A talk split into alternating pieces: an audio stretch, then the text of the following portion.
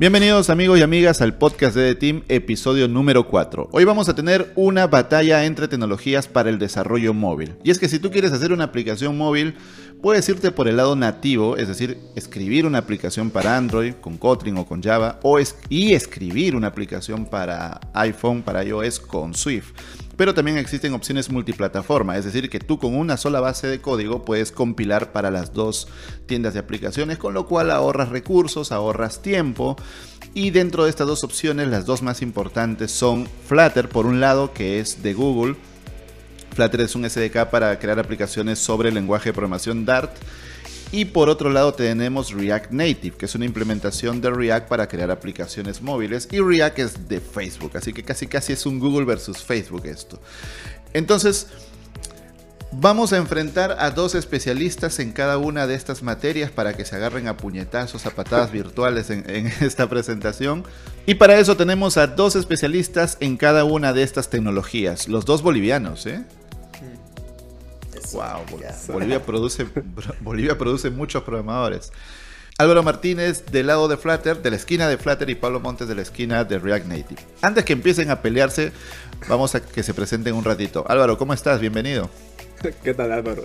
Suena raro, pero está súper interesante. bueno, acá todo súper bien, súper tranquilo, totalmente dispuesto a defender mi tecnología con todo lo que pueda. Y bueno, es la pues, mejor, ¿cierto? Claro que sí, obviamente es la mejor. Y, yo, va, a quedar demostrado en este podcast. Genial. cuéntanos, antes de empezar a pelearnos, cuéntanos un poquito de ti, de tu experiencia y de los cursos que tienes en EDTeam también. Ah, claro. Bueno, eh, como me presentó Álvaro, mi nombre también es Álvaro.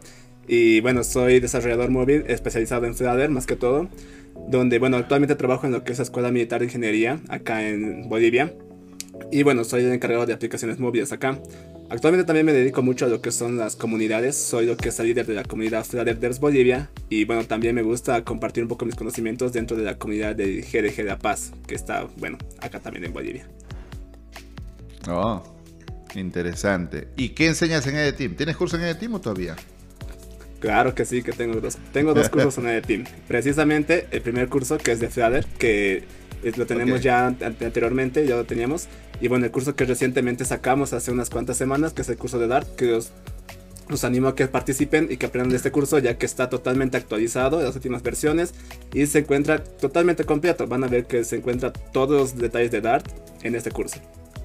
Fantástico. O sea que si uno quiere aprender a hacer apps multiplataforma, tiene que ir a tus cursos, ¿sí o no? Claro que sí. Es la base inicial para, para que no, tome, que no tome el camino equivocado. React Native. Esas vainas, esas vainas son el pasado.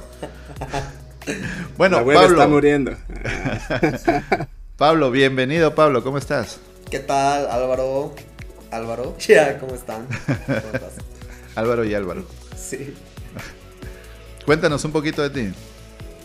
Eh, bueno, a ver, yo les comento, eh, yo soy actualmente CEO de Reservar, somos una startup boliviana, ¿no? Que está trabajando con eh, restaurantes y una propuesta de descuentos con reservas. somos la primera aplicación que está haciendo esto en Bolivia. luego, después te les cuento que también soy ingeniero de software, ya con unos 5 años de experiencia, he, tocado muchas cosas, web, backend, eh, análisis de datos y obviamente eh, móvil, ¿no? Y cuando estudié móvil, que era por más o menos por la universidad, eh, encontré React Native, ¿no? Que en esas épocas estaba como súper candente, ¿no? Y me pareció súper bueno porque ya sabía muy bien JavaScript no sabía React en sí, ¿no? Pero me fue muy fácil aprender eh, React Native, ¿no? Entonces, eh, esa es mi experiencia un poco por la parte de, las aplicaciones móviles. O sea que no, no has pisado nunca el lado oscuro de Flutter, no te has ido por el lado negativo de la programación. no, ¿qué es eso, hermano? Ya, no, eh, te cuento que em, no lo he visto, la verdad. O sea, mi equipo, por ejemplo, yo les cuento, ¿no? Eh, reservar. Estamos sacando una nueva versión, ya, la versión 2. La versión 1 estaba hecha en React Native, porque yo era el, eh, más que todo el que estaba en. O sea, el equipo de móvil, como que no sabía totalmente bien Android y iOS, pero necesitábamos los dos. ¿no? Ya. Y, y, yo no tenía tiempo para hacer la aplicación móvil, pero sí les podía dar las bases, digamos, ¿no? Entonces, la hicimos primero en React Native Y al saltar a esta nueva versión, eh, lo hemos vuelto en Flutter, ¿no? Porque los chicos eh, han estado más cómodos al desarrollarlo con, con Flutter. Entonces, se acabó el podcast, ya. Se ya porque ya. No, vemos la no, no, vemos la próxima semana en un nuevo podcast de The Team. Muchas gracias por escucharnos. no lo cortas eso, Walter. Ya. Bueno. Bueno, es un poco así, ¿no? Entonces sé de ambos. Eh, pero obviamente yo prefiero React Native por la practicidad y porque es mucho más estable actualmente, ¿no? Que Flutter. Eh, pero eso yo creo que vamos a hablarlo después, ya. Es mucho más estable. Oye, el que no es programador no entiende, ¿no? Pero el que sí es programador sabe que eso es casi una mentada de madre, ¿ah? No, no, no, no. Ahorita vamos, nos defendemos y vamos a ver cuál está más estable. Uh. bueno, vamos, vamos a comenzar. Ahora sí, esa fue la presentación, así que imagínense lo que se viene. El objetivo, amigos y amigas que estén viendo este podcast, si lo están viendo en YouTube, recuerden que todos los viernes a las 9 de la mañana publicamos el podcast en YouTube y el podcast se publica como estreno, es decir, que entramos la gente de Team a chatear, ustedes pueden entrar a chatear mientras ven el podcast, pueden estar chateando con sus amigos, con la comunidad de The Team. Pero si tú eres más de solo audio, que quizás sales a correr con los audífonos y vas escuchando, también puedes escucharlo por Spotify o por todas las plataformas de podcast. Recuerda, todos los viernes se publica un podcast nuevo en Editing. Dicha esa introducción, vamos al tema. La idea de hoy es que se peleen, que se agarren duro los dos para que tú como espectador de este podcast saques una buena conclusión, ¿cierto? Tomes una buena decisión y digas, me voy para el lado de React Native o me voy para el lado de Flutter. Al final es que tú decidas y saques una mejor decisión. Bueno, comencemos definiendo, ¿sí? Comencemos definiendo cada una de las tecnologías antes de, decir quién es mejor o peor. Vamos a dar contexto. Comencemos por Flutter. ¿Qué es Flutter, Álvaro? Ok, Flutter es un framework de desarrollo que ya no es solamente móvil. Antes estaba enfocado solamente al desarrollo móvil multiplataforma, esto quiere decir para Android y para iOS. Pero con las últimas versiones de Flutter ya podemos hacer desarrollo también para escritorio, eso quiere decir para Windows, Linux, Mac OS, los tres sistemas operativos principales. Y también ahora para la web. Ahí tenemos un gran plus. Ya estamos abarcando todos los puntos existentes. Pero, pero web qué, backend, APIs o qué? No. ¿O frontend? Desarrollo frontend con web, con Flutter se puede hacer ya que bueno, Flutter está, tiene fuerte más que todo en lo que es el desarrollo de interfaces. Entonces, todo, el, todo el fuerte que tiene en desarrollo de interfaces se lo puede llevar ahora también a la parte web. Claro, lo chévere de Flutter es que es como una especie de biblioteca de UI, ¿cierto? Que a través de widget vas armando tu, tu interfaz. Exacto. Sí, está basado esta parte sí está un poquito confusa, ya que está, bastante, está bastante basado en lo que son desarrollo de componentes, que lo llaman widgets, en este caso en Flutter, que son pequeños elementos de interfaces, de interfaces, ¿no? Que puede ser un botón, una imagen, lo que ustedes es, y tiene las capas principales de desarrollo, que puede ser Material Design de Google, como también la capa de Cupertino, que está basada en las guías de estilos de Apple. Entonces puedes mezclar incluso ambas guías de estilos y salen aplicaciones. O, o sea, o sea que Flutter o sea que Flutter ya tiene como una, una librería de componentes para que no las escribas desde cero. Exacto, ya tienen, ya tienen incrustadas todas las librerías, no tienes que descargar ni importar nada. Yéndonos un poco al pasado en el mundo web, ¿no? Como hablar de un bootstrap, algo así. Sí, exactamente, no tienes que instalarlo, ya viene por defecto en el SDK. Si yo uso los widgets de Material, mi aplicación en iOS quedaría en, en Material. o yo puedo decir que cuando compile use las guías de estilo de iOS para iOS y las guías de estilo de Android para Android. Ah, ok. Bueno, lo que pasa en este caso en Flutter es que te permite esa facilidad de que puedes utilizar ambas guías de estilos en la misma aplicación. No va a haber ninguna restricción. Wow. Pero ¿Ah, ¿Sí?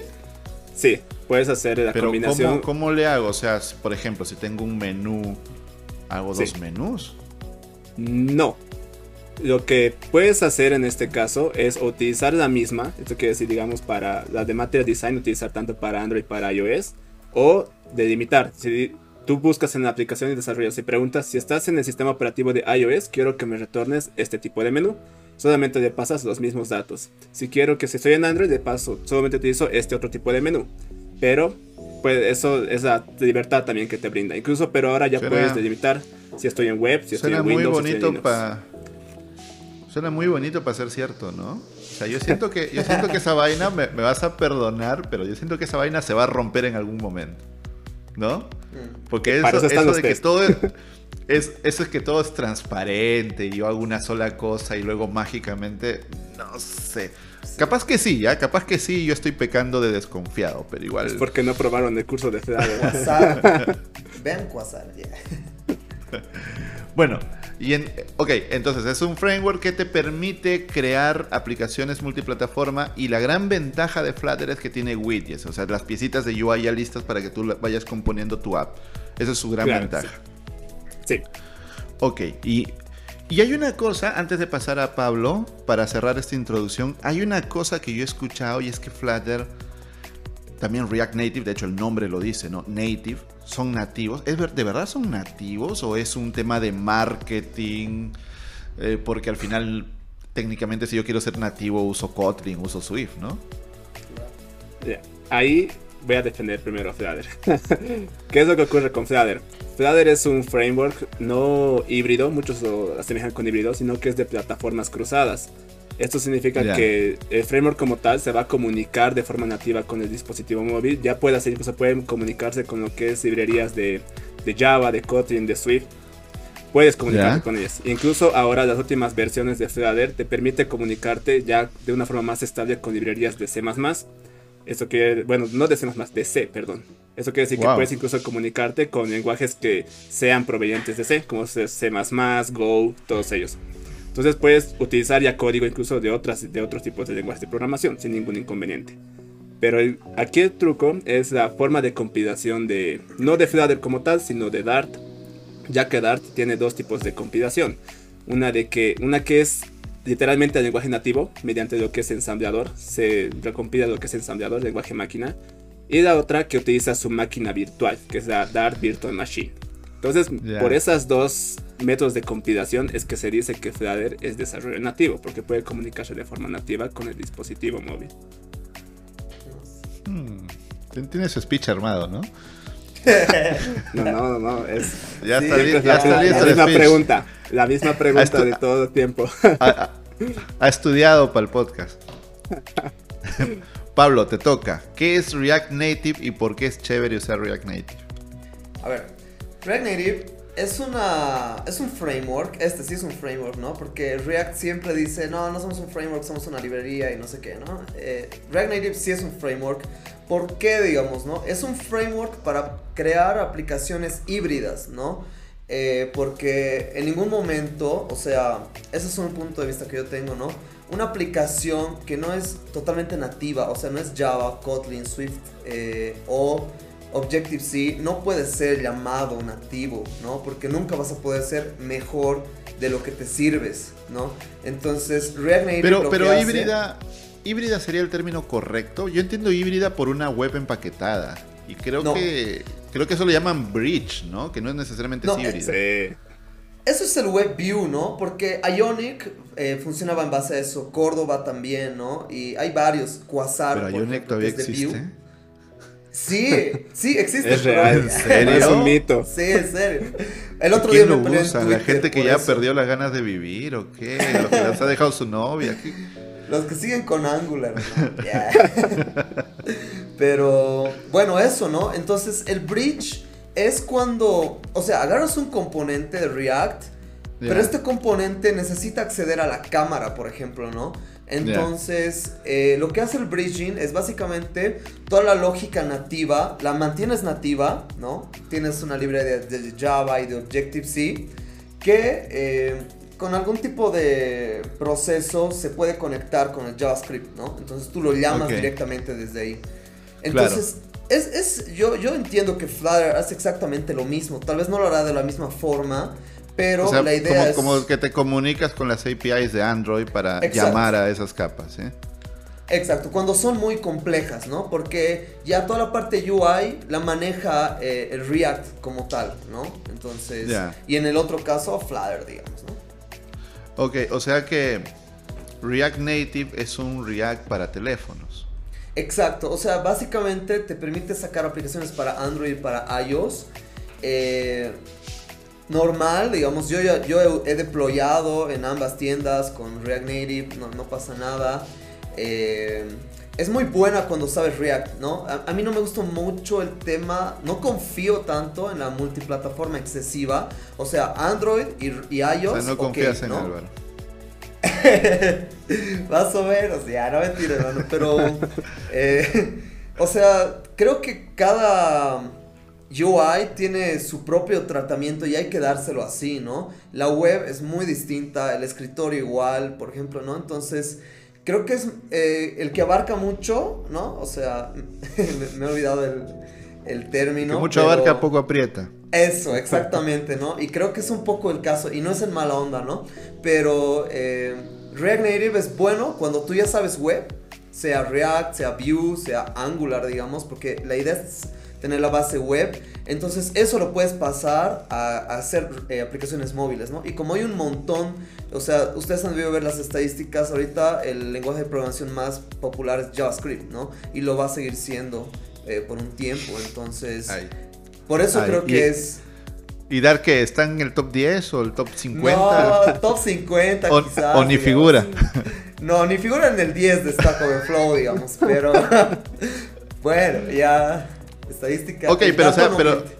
Claro, o sea, el chiste, digamos que así como la fortaleza de Flutter es su, su. El multiplataforma no, porque los dos son multiplataforma, sino las bibliotecas de UI que tiene, ¿no? Esa es como su fortaleza de, de, Flutter. La fortaleza de React Native es que es React, así que si vienes del mundo web, la transición es muy sencilla, supongo. Exacto. ¿Hay mucha diferencia entre React Web y React Native?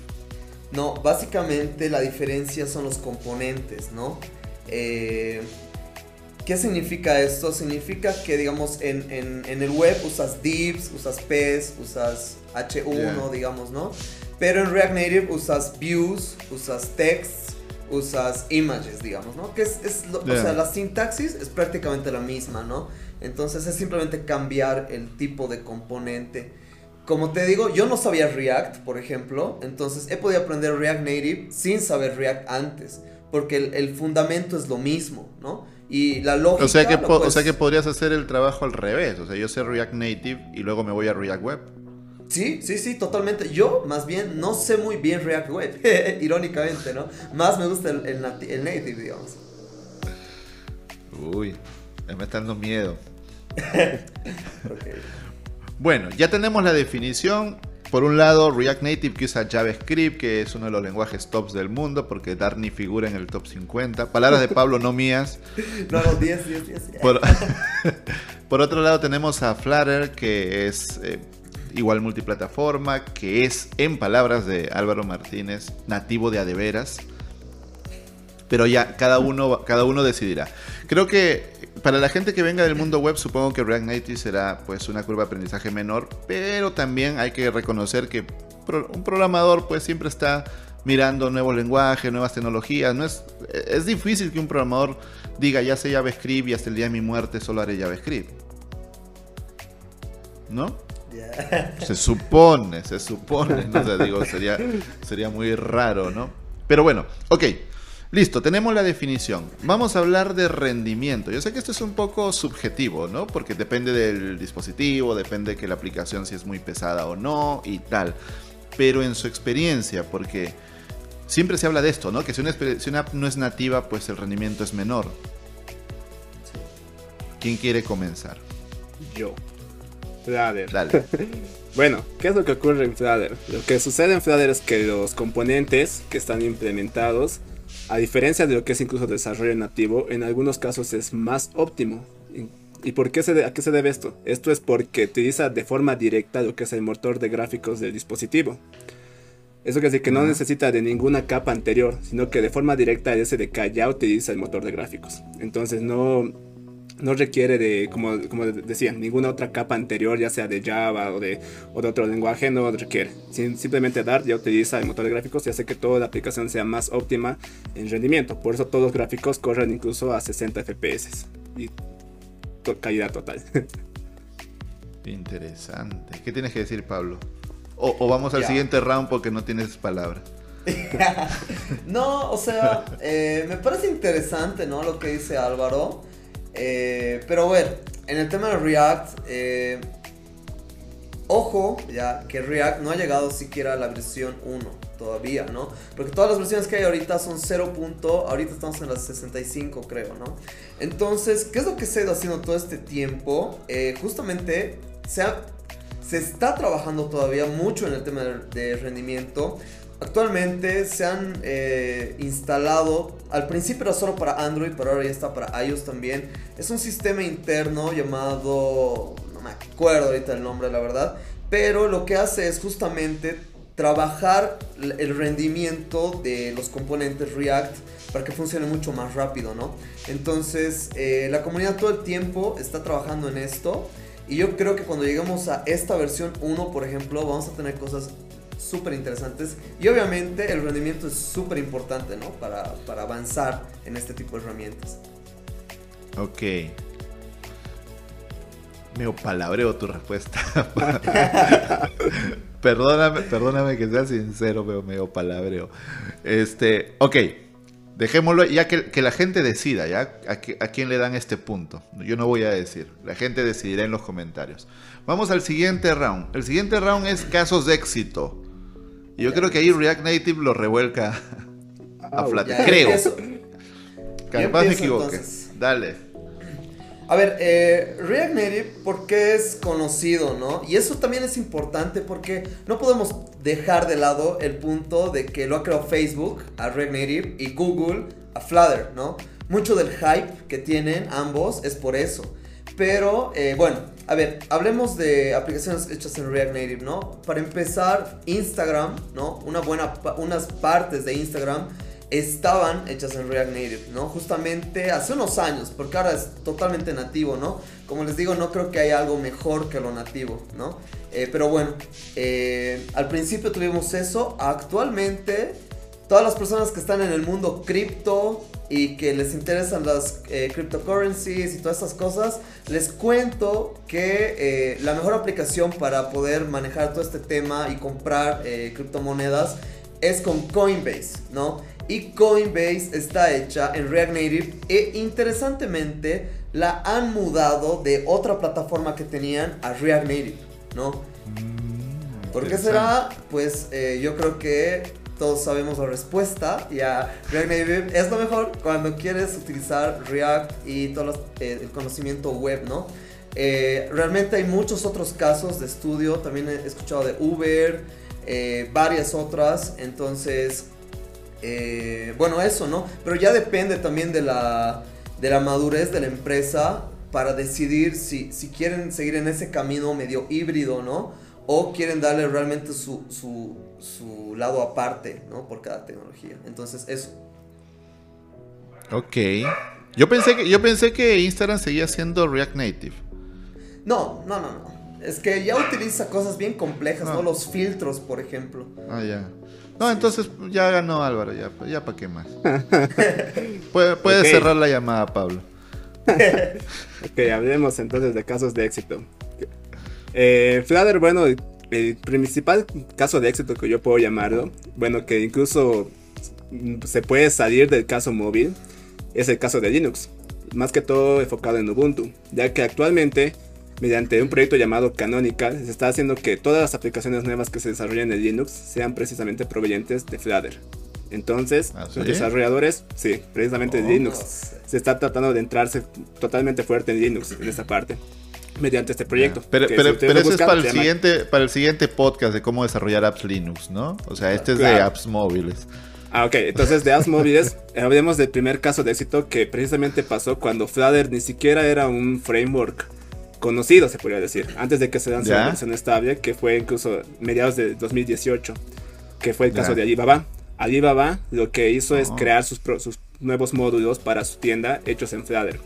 Y a medida precisamente de que esto vieron que fue un caso de éxito muy grande en esta empresa, es que se dio más fuerza precisamente al framework. Y se hizo más popular y precisamente ese mismo año es cuando se lanzó la versión oficial o la versión estable. Incluso como vemos tenemos pocos años de que se lanzó una versión estable de Flutter y ya es muy popular, muy utilizada y bueno, se daría otro caso de éxito que también no viene de móvil, pero a ver si lo, toco un momento, que es la, también la de Toyota. Ahora Toyota en sus nuevos automóviles inteligentes todas las pantallas ¿no? que tienen ahí están utilizando lo que son aplicaciones en Flutter, hechas en Flutter. Entonces, interesante. Flutter no solamente se enfoca en móvil, como puedes ver, se enfoca en muchas áreas y se puede, puede ser fuertemente utilizado. Ok. Nuevamente yo voy a quedarme callado, ya que la gente, si tú estás viendo esto en vivo por YouTube, le dejas ahí tu comentario de quién gana. Bueno, vamos al siguiente, que es costo de desarrollo. Si yo tengo un equipo web, solo web, pues tal vez sea más fácil irme a React Native. Quizás, no lo sé, no voy a afirmar, solo estoy suponiendo, ¿no? E irme a Flutter tal vez me requiera contratar nuevos programadores. ¿Sí? Estoy suponiendo, pero en su experiencia, costo de desarrollo es decir, personal, tiempo, complejidad, complejidad del desarrollo, ¿sí? todos esos aspectos. ¿Quién comienza? Eh, perdón, esta tal vez más yo podría comenzar. Eh, bueno, respecto a eso, tengo bastante experiencia, ¿no? Como les había comentado, eh, bueno, yo soy un emprendedor de tecnologías, entonces para una persona como yo es muy importante eh, optimizar los tiempos, optimizar los recursos, ¿no? Porque justamente lo que no hay es plata, ¿no? Cuando estás emprendiendo. Correcto, sí. entonces, eh, yo he decidido, por ejemplo, React Native. ¿Por qué? Porque yo tenía mucha experiencia, ¿no? En React Native. yo sé que iba a funcionar totalmente la idea que teníamos en esas veces al principio, que era otra idea que se llama Soundbar, eh, que es como una rocola digital, ¿no? Entonces eh, pones la canción en el boliche desde tu móvil, ¿no? Y dije, esto totalmente se puede hacer con React Native, así que eh, lo hagamos, ¿no? Los chicos que estaban conmigo, desgraciadamente, o sea, por mala suerte, no sé, no sabían tanto de web, digamos, ¿no? Entonces yo no podía aprovechar eso, eso que digo, digamos, ¿no?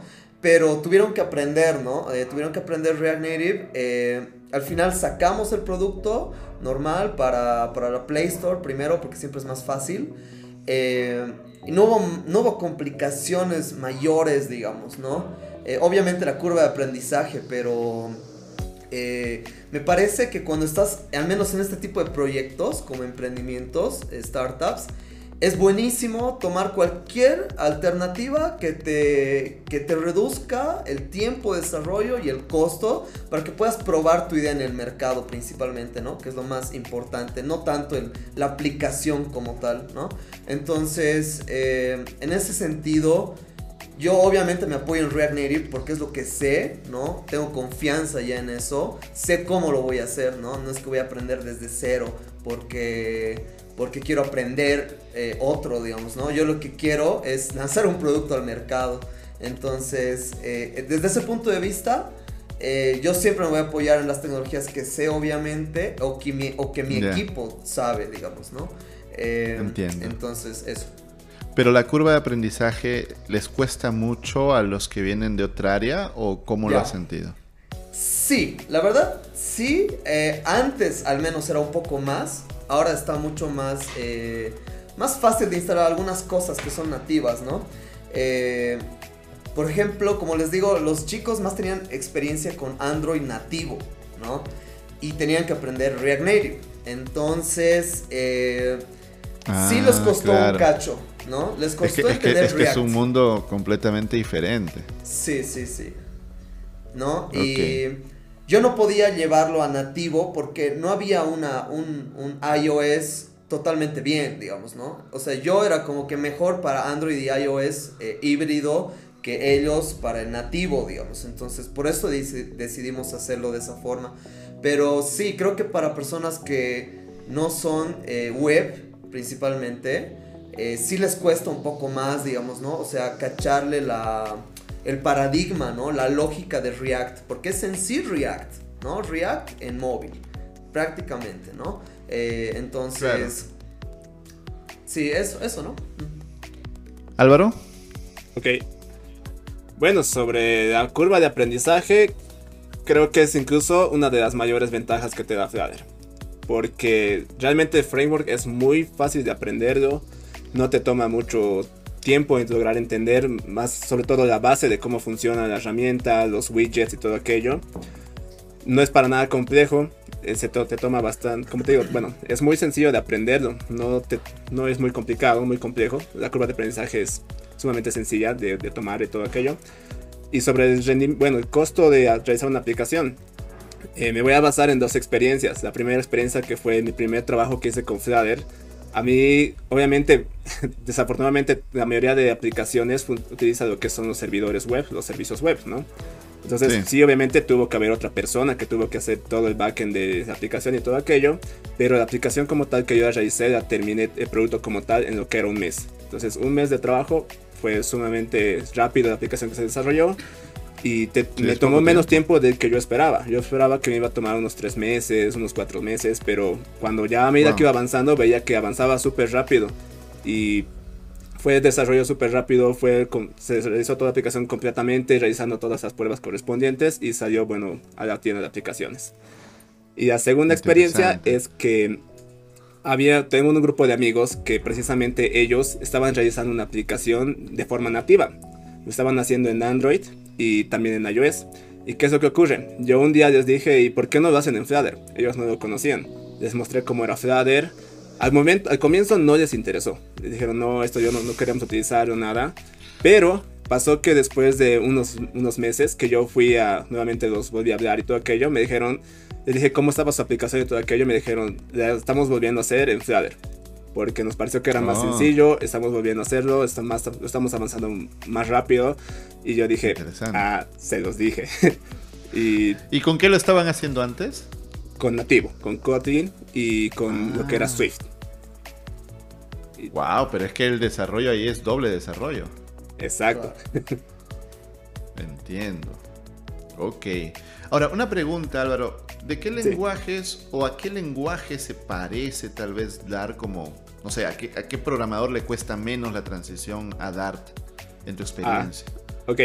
Le cuesta menos, a, sobre todo al programador Java que de paso hay uh, un montón de programadores Java. Es literalmente el lenguaje, tú lo ves y te pones a pensar y dices, no, esto es Java. Pero en un momento que a medida que vas tal vez viendo detallitos, te das cuenta que no es Java. La similitud con Java es bastante, bastante grande, al igual que con lo que es C Sharp o lenguajes similares, ¿no?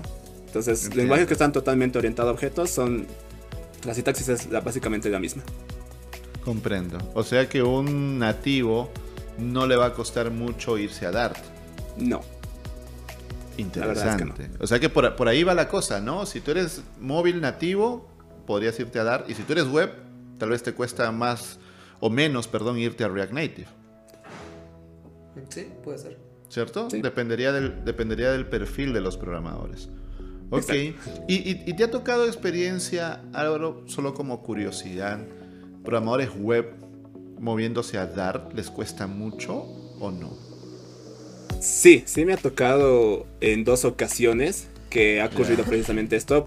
Sí les ha costado un poco, porque JavaScript, bueno, tiene algunas particularidades, ¿no? Pero no les ha costado en la parte de que Dart tiene la similitud en la parte de tipado. Tiene igual, igual que JavaScript tiene lo que son variables de tipado débil, o sea que no son fuertemente tipadas. Y también con lo que es el paradigma sincrónico. Ya tiene exactamente lo mismo que lo que son las promesas. Están implementados en lo que es Dart. De eso, de forma. La lógica es la misma, y la sintaxis es la misma con el async, el await, todo aquello.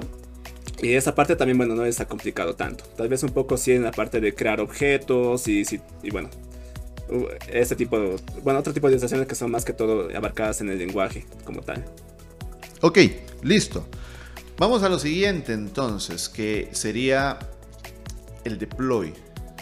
Porque yo he escuchado, he escuchado, ¿ah? yo no soy especialista, pero estoy escuchando por ahí, ¿no? De que los multiplataforma en la práctica no son tan bonitos como los cuentan. O sea que tienes que hacer un hack para iOS, otro hack para Android, porque si no se te rompen cosas. Repito, escuchaba. Ahí veo a Pablo moviendo la cabeza como que estás hablando, pero yo solo digo el chisme, el chisme que llegó a mis oídos, ¿no? Un pajarito me lo contó. Entonces cuéntenme en su experiencia. Luego de hacer el deploy, es transparente, es limpio, lo mandas a la App Store, a la Google Play sin problemas o, les ha tocado hacer algo para que funcione bien, algo que funcionaba en Android, luego luego no funcionaba en iOS y viceversa o cómo ha sido? Ok, empezamos con Flutter. Eh, sí me ha ocurrido casos, no voy a mentir en esta parte, porque obviamente nada es perfecto, desafortunadamente. Pero, ¿qué es lo que ocurre? Con Flutter, la particularidad que te da es que puedes compilar la aplicación en para distintos tipos de arquitecturas. Esto es otra particularidad que tiene, ya que en algunos casos pasaba que los errores venían porque no estabas eligiendo la arquitectura correcta, ya sea ARM, x86 y bueno, las que existen. Entonces ahora Flutter te permite también elegir para qué arquitectura en específico vas a compilar la aplicación. Pero sí también ocurrían algunos problemitas con lo que era los paquetes más que todo, librerías que se utilizan, ya que las librerías que utiliza Flutter en muchos casos son desarrolladas por terceras personas, que quizás se reciba por algún momento alguna parte de la documentación que tienes que colocar esto o aquello, y bueno, ocurren esos problemas. Pero eh, aplicaciones que generalmente las aplicaciones no te van a dar problemas al momento de subirlas para Android y para iOS, más que sean casos muy específicos de herramientas muy específicas, como en mi caso, sí hemos tenido problemas, sobre todo con la parte de integración de lo que eran los servicios de Microsoft. Pero que bueno, haciendo algunas, arreglando algunas particularidades, en, buscando en, internet más que todo, pues logramos solucionarlas. Pero después todo, todo ok, todo correcto. Pero sí hay que hacerle hacks entonces. O sea, el chisme es verdad. Sí, desafortunadamente. Pero, pero ¿son cosas sencillas o, de verdad les complicó la vida? Eh, no, no son cosas muy complicadas, son cosas que si realmente sea una persona busca, porque nuevamente son, más que todo yo veo que son errores de las personas que han hecho los paquetes, porque si, si realizaras una aplicación solamente hecha con todo lo que te da Flutter, eh, SDK como tal, no vas a tener ningún problema. Pero al momento de integrar librerías de terceros, ahí sí puedes tener problemas, porque no puede, puede que les falte algunos, algunos, algo de documentación, ¿no? Y pasa. Algunos siempre se nos va a documentar, que es la parte más, vamos a decir que un poquito tediosa, ¿no? Entonces, se va a la parte de documentación, existen los errores y ahí tienes que recién buscar la solución. Pero nuevamente, más que todo me ha pasado a mí con, al momento de utilizar librerías de terceras personas. Comprendo. Ok. Y Pablo, ¿a ti cómo te ha ido? O en tu caso compila suavecito y todo bien. ya, a ver, eh, no, la verdad es que estoy escuchando cosas muy malas de Flutter ahora. Ya. No, mentira, a ver, en tema de React, la verdad a mí ese, ese, esa parte nunca me ha causado un problema muy fuerte. Es que es más complejo, ¿no? Eh, no solamente depende de la herramienta, también depende de las tiendas ¿no? Que siempre van actualizando sus políticas, cosas así de las cuales tú tienes que estar eh, eh, obviamente al tanto. Y es una parte también que sí o sí va a ser nativa, ¿no? Casi. O sea, puede que hayan APIs para subir eh, aplicaciones, por ejemplo, ¿no? Pero tienes que abrir Android Studio y Xcode, ¿no? Si lo quieres hacer bien y entender, ¿no? Entonces, en el caso de React Native, no ha habido, no he tenido muchos problemas, la verdad. Obviamente todo tiene que estar bien instalado, ¿no? Porque si la aplicación te crashea, te va a crashear el build, ¿no? Básicamente. Entonces, Si, si pruebas tanto en el emulador de Android como en el simulador de iOS, eh, estás ya 100% seguro de que te va a funcionar el, el, build, ¿no? Entonces, en Android es entrar a la carpeta Android, eh, Gradle, Bundle Release, eh, carga un montón de cosas, eh, instala las librerías, todo eso. Y ya, ¿no? Te saca el, archivo AAB. Entonces eso ya directamente lo subes a la Play Store y ya. Y en el Xcode, un, un, punto a favor de React es que yo digo que React funciona mejor en iOS, ¿no? Mi experiencia siempre ha sido mejor en iOS, la verdad, ¿no? no sé. Pero eh, con Xcode es fácil, ¿no? Igual, eh, Product, Archive, subes la aplicación, normal. Eh, tienes ya, y el tema del App Store ya es otra cosa, ¿no? Pero. Claro. hacer eso para subir el, archivo, la aplicación como tal, es, es casi lo mismo que nativo, digamos, ¿no? Solamente que te corra bien la, la aplicación y casi no, hay problema, ¿no? Sí. Ahora, que, recuerdo con lo que estás comentando, recuerdo que cuando empecé a escuchar de Flutter se hablaba mucho del famoso hot reload, que era como que en, como que en otros desarrollos tenías que esperar para ver los cambios y tal. Eh, ¿React Native tiene algo así? Claro, creo que React es el que implementó el hot reload, a decir verdad, ¿no? Eh, o sea, se lo copió Flutter. Claro. Y, lo vendieron como cosa suya. He vivido engañado. Sí, o sea, a lo que yo entiendo, este, este tema del hot reload empezó en React, ¿no? Porque era. O sea, estarle dando control R es una o, control F5, ¿no? Es una paja. Entonces, eh, eh, sí, React ya tenía esta, esta opción por defecto, ¿no? El hot reload y hay otro más que no me acuerdo qué se llama. tiene otra variación, digamos, ¿no? Pero sí. O sea que sí, todo lo, lo desarrollas ahí fácilmente. Pero, pero desarrollar para, para iOS es caro, ¿no? Tengo que comprarme una Mac, tengo que comprarme un iPhone. Claro, claro.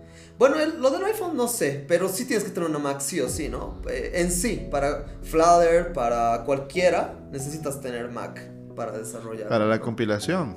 Sí. Sí. O prestarte de alguien también. sí,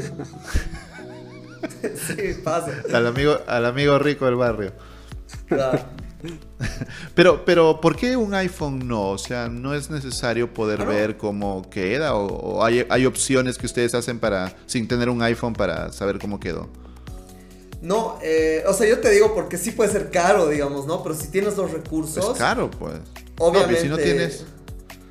Y si no tienes, o sea, como te digo, ya, o sea, también hay Macs virtuales, por ejemplo, ¿no? Pero son caras, por hora te cobran. Eh, pero bueno, eh, pero tú la Mac la necesitas. La Mac, perdóname, ¿la necesitas solo para compilar o todo el desarrollo tienes que hacerlo con Mac?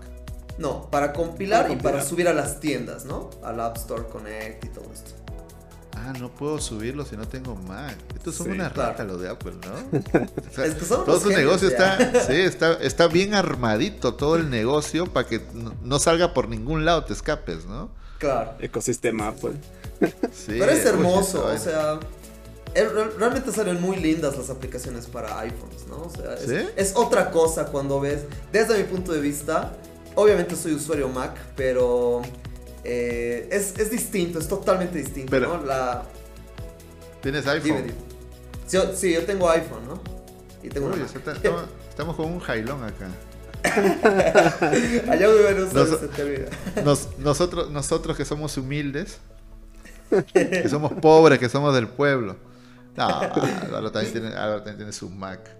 Yo soy, el único loco que yo soy el único loco acá que usa Windows.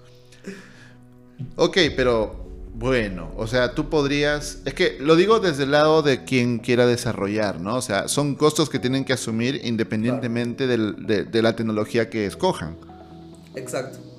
Exacto. Y en su experiencia, que ya, ya, ya se escapa un poco de la tecnología de Dart, de Flutter, de React Native pero igual es interesante saberlo. En su experiencia, yo sé que la cuota de mercado de Android es mucho más grande que la de iOS, muchísimo más grande, pero lo que se dice mucho es que aunque en iPhone hay menos gente, esa gente tiene plata y paga, ¿cierto? Entonces, en su experiencia, ¿cómo ha sido? ¿E-, ¿Es así? Eh, sí. Sí, claro. Eh, es algo muy gracioso y no sé, irónico, no sé cómo llamarlo que como decías tú Álvaro, que para Android el mercado es más grande, hay muchas más personas que buscan desarrolladores de Android, pero lo irónico es que para iOS te pagan mejor. Si desarrollas aplicaciones para ah. iOS, la pagas mucho mejor.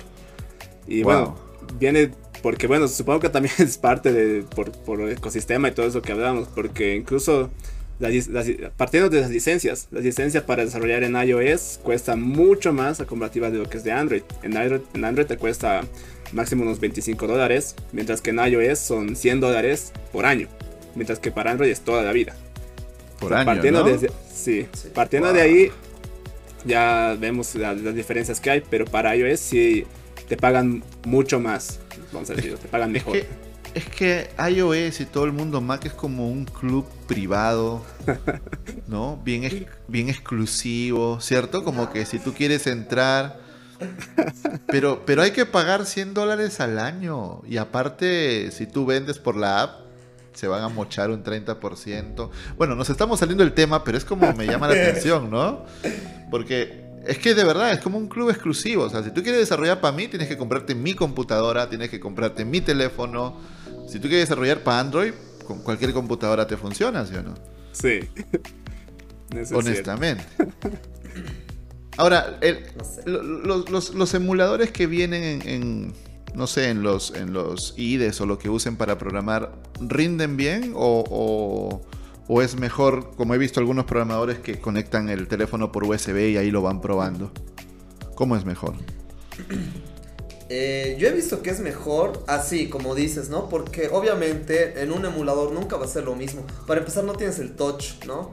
Y aunque tuvieras, puta, tu pantalla lo harías asco. Entonces, sí, sí, total. Eh, pero sí, yo siempre que se puede. Claro, es más fácil hacerlo desde el emulador porque está ahí mismo, ¿no? Tienes el código y tienes la pantalla. Pero ya cuando has hecho, mm, digamos, una versión, yo qué sé, alguna. Has resuelto un branch, no sé. Eh, cuando lo pruebas en el celular es mucho mejor la experiencia, ¿no? Y ahí te das cuenta también problemas de experiencia, de usuario o de UI, ¿no? o de funcionalidad. ¿Y es más rápido o más lento conectando el teléfono? Más rápido. ¿Sí? Eh, sí. Ya lo dudo. Sí, sí, o sea, ahorita me acuerdo, pero sí, es más rápido. Dependiendo del celular también, ¿no? Cuál sea. Ok, ok, comprendido. Ahora, última, última ronda para ir cerrando nuestro podcast en qué más se puede usar cada tecnología, porque Álvaro ha dicho que sí, que Flutter se puede usar para escritor y para bla, bla, bla, pero tengo entendido que React Native también. No sé si estoy en, equivocado, pero me parece haber escuchado. ¿Es así? Mm, he escuchado el React Native Web, ¿no? Eh, no estoy seguro, la verdad. No, escritorio no, ¿no? Eh, para escritorio lo que tenemos en, JavaScript es, eh, ¿qué se llama? No me acuerdo ahorita el nombre. Eh, se me ha ido. Pero bueno, ese, ese es para escritorio, ¿no? React Native es para, principalmente para móvil, iOS, Android. Creo que también hay Windows Phone. O sea, hay Windows Phone, pero ¿quién usa Windows Phone? ¿No? ¿Windows eh, Phone? Sí, en serio, he visto. ¿Qué te pasó? No sé por qué le dan soporte a algunos. Al parecer no está totalmente muerto. Pero eso, ¿no? Y, para React Native Web he escuchado de eso, ¿no? Pero yo un poco como que desconfío de ese tipo de, soluciones. Entonces por eso no, no le he aplicado ni he buscado más, digamos, ¿no? Ok, entonces digamos que como que está enfocado en móvil y ya. Sí, sí, sí, sí.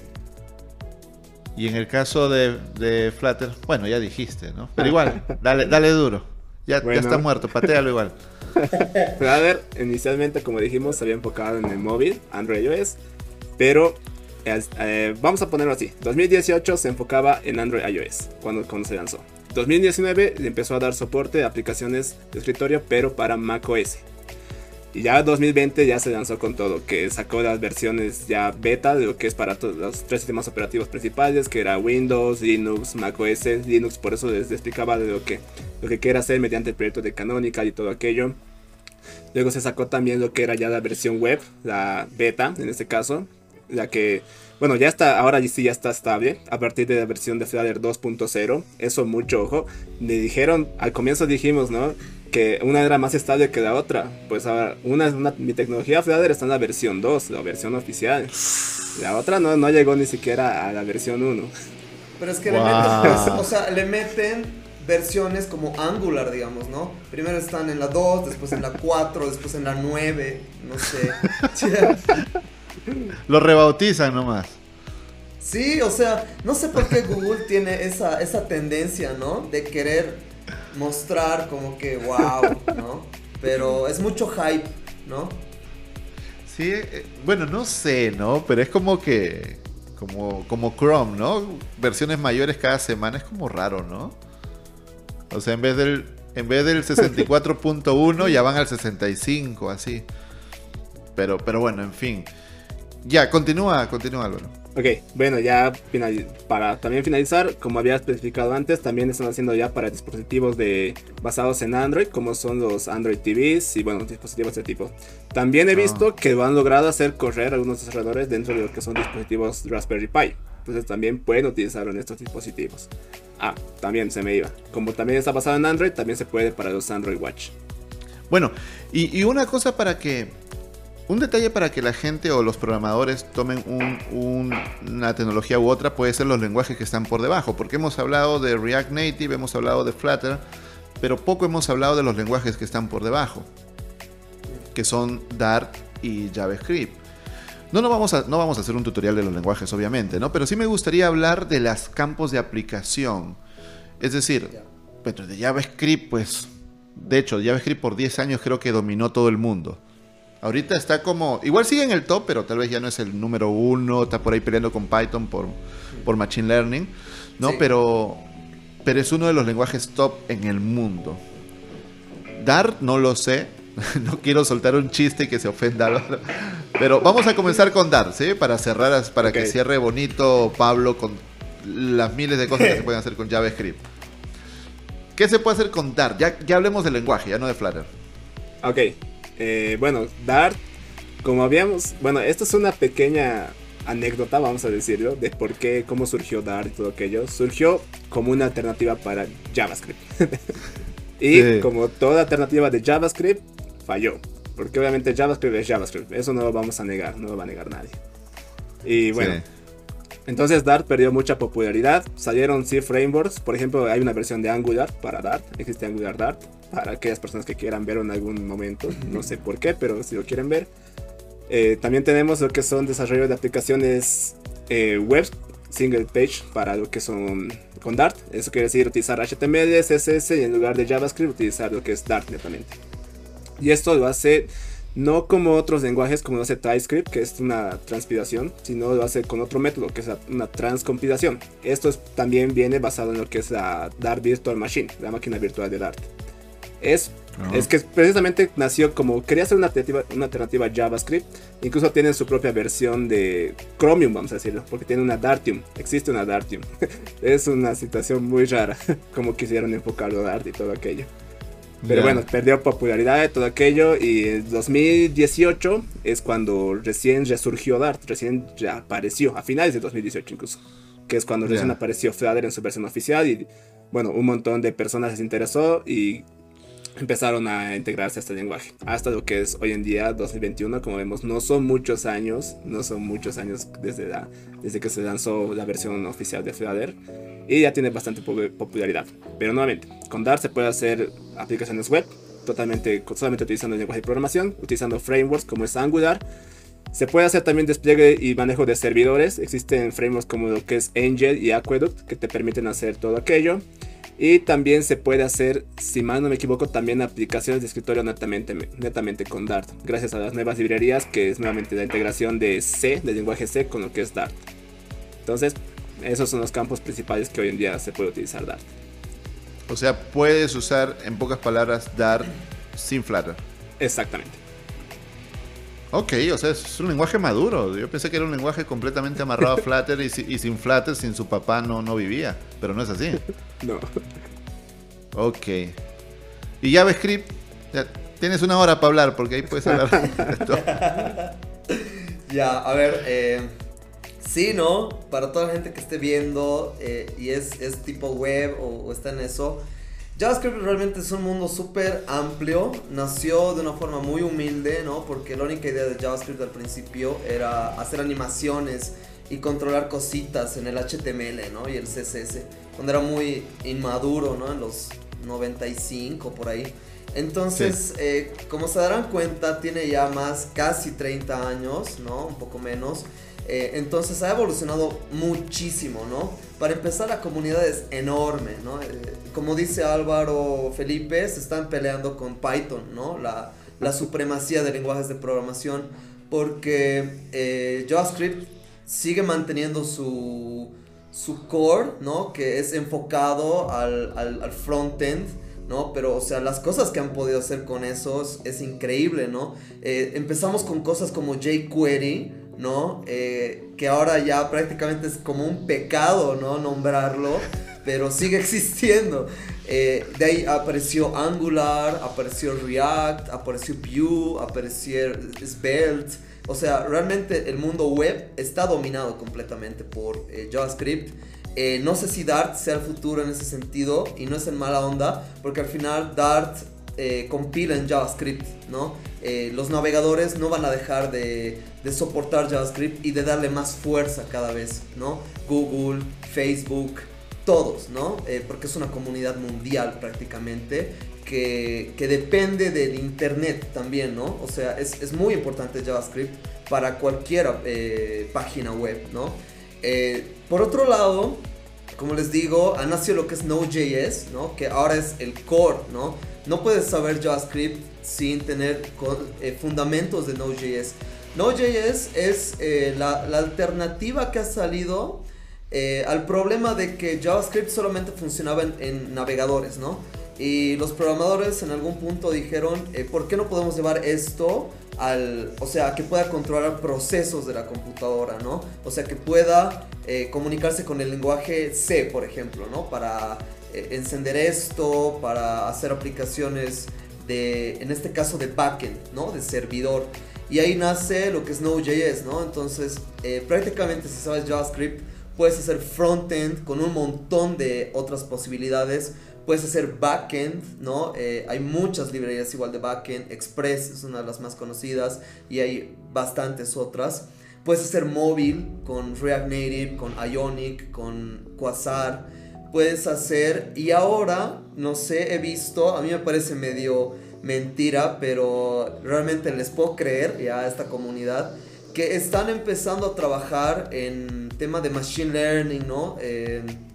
implementando algoritmos de reconocimiento facial con JavaScript, ¿no? Porque si puedes hacer ah. eso, significa que con la cámara de, la computadora podrías reconocer con una página web, ¿no?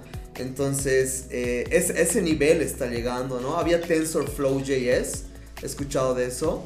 Eh, no sé cómo están, pero me parece que están haciendo. Pues sí, sí, sí. Y me parece que están haciendo eh, avances muy significativos, ¿no?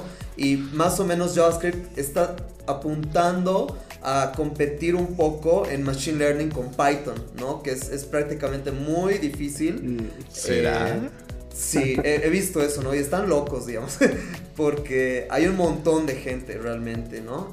como te digo. No lo sé, Rick. Puede ser, no sé yo tampoco. Yo soy igual muy escéptico, pero ves la, la dinamidad, la, o sea, la facilidad, ¿no? Que tiene este lenguaje para entrar en otros mercados de la programación, digamos así, ¿no? Sí. Ok. Bueno, se tomó en serio lo de una hora, Pablo. Yo se lo dije en broma.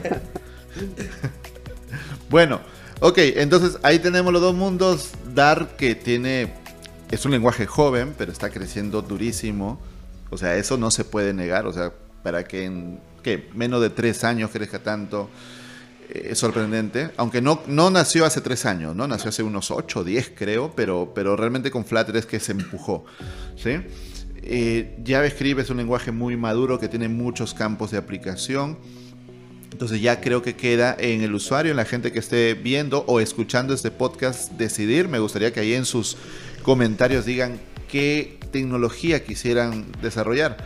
También hay otros factores para decidir, ¿no? Como si yo soy web de toda la vida, capaz el salto a React Native sea más transparente. Aunque también depende, ¿no? Porque yo puedo ser web y quiero experimentar cosas nuevas. Y, me, voy a, me voy a Flutter con Dart. En fin, lo importante es que al final de cuentas cualquiera de estas dos tecnologías la pueden aprender en EdTeam porque Pablo estás trabajando en un curso de React Native en EdTeam, ¿cierto? Así es, bueno, para comentarles ¿no? un poco, eh, yo creo que a, mediados del siguiente mes vamos a sacar el primer curso de React Native en EdTeam y yo lo voy a dar. Entonces, si les interesa eh, conocer más de React Native eh, para facilitarles su vida respecto al, desarrollo móvil y saben JavaScript, entonces eh, inscríbanse aquí, ¿no? Fantástico. Y bueno, ya dijimos los cursos que tiene Álvaro Martínez de Dart y de Flutter, pero me han chismeado también que vas a hacer un taller. Sí, exactamente lo que estamos preparando ahora. Bueno, estamos aún en coordinación, pero eso está prometido, es hacerlo un pequeño taller. O bueno, pequeño, no sé qué tanto, pero hacer una aplicación, desarrollarla, donde vamos a ver qué tan fácil es hacer aplicaciones con Flutter y en cuánto tiempo podemos sacar una buena aplicación, de hecho. Así que espero que todo el mundo se inscriba cuando lo saquemos. Claro, ahí tenemos dos cursos interesantes que ya están preparándose y pronto van a salir en EdTeam.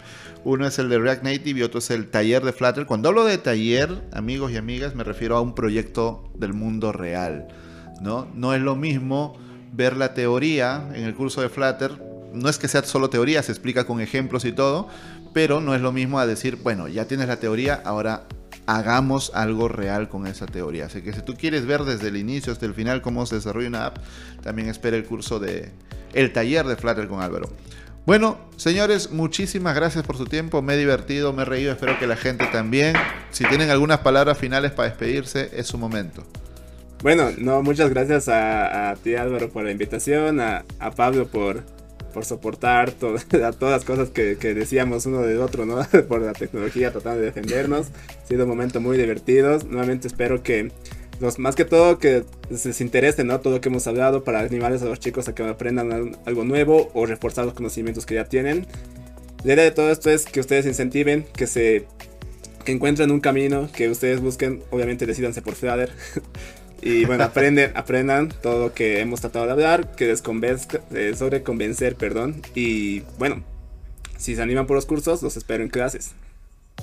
Listo. Pablo. Eh, bueno, muchas gracias más bien a, ti Álvaro Felipe y Álvaro. Eh, siempre es muy interesante, ¿no? Hablar de esto. Me acuerdo que el año pasado igual hemos tenido algo parecido. nada, yo realmente les, les, les animo a descubrir cualquiera de las tecnologías y obviamente con el pasar del tiempo van a haber otras nuevas que van a van a bajar a Flutter, a React Native y, lo que venga, ¿no? Tal vez React Flutter. Entonces, eh, nada, eh, espero que se inscriban en los cursos que van a estar súper buenos acá en el team y si les interesa saber sobre, sobre este temas de tecnología, emprendimientos, pueden también seguirme en Instagram en pablo.mjordan. ¿Sí? Gracias. Listo. Muchísimas gracias Pablo, muchísimas gracias Álvaro, muchísimas gracias comunidad por seguirnos. Recuerden que todos los viernes a las 9 de la mañana pueden, 9 de la mañana hora Perú, Colombia, México, pueden ver en vivo el podcast de The Team desde YouTube. Ahí vamos a estar la gente de The Team también en el chat chateando, echando chisme entre nosotros, metiendo cizaña también en el chat. Así que vayan a verlo todos los viernes, ¿ok? Todos los viernes y también pueden escucharnos en todas las plataformas de podcast si es que lo tuyo es el audio porque te interesa hacer otras cosas mientras estás escuchando el podcast. Yo soy Álvaro Felipe, muchísimas gracias a los invitados de hoy y nos vemos en un próximo podcast. Chau, chau.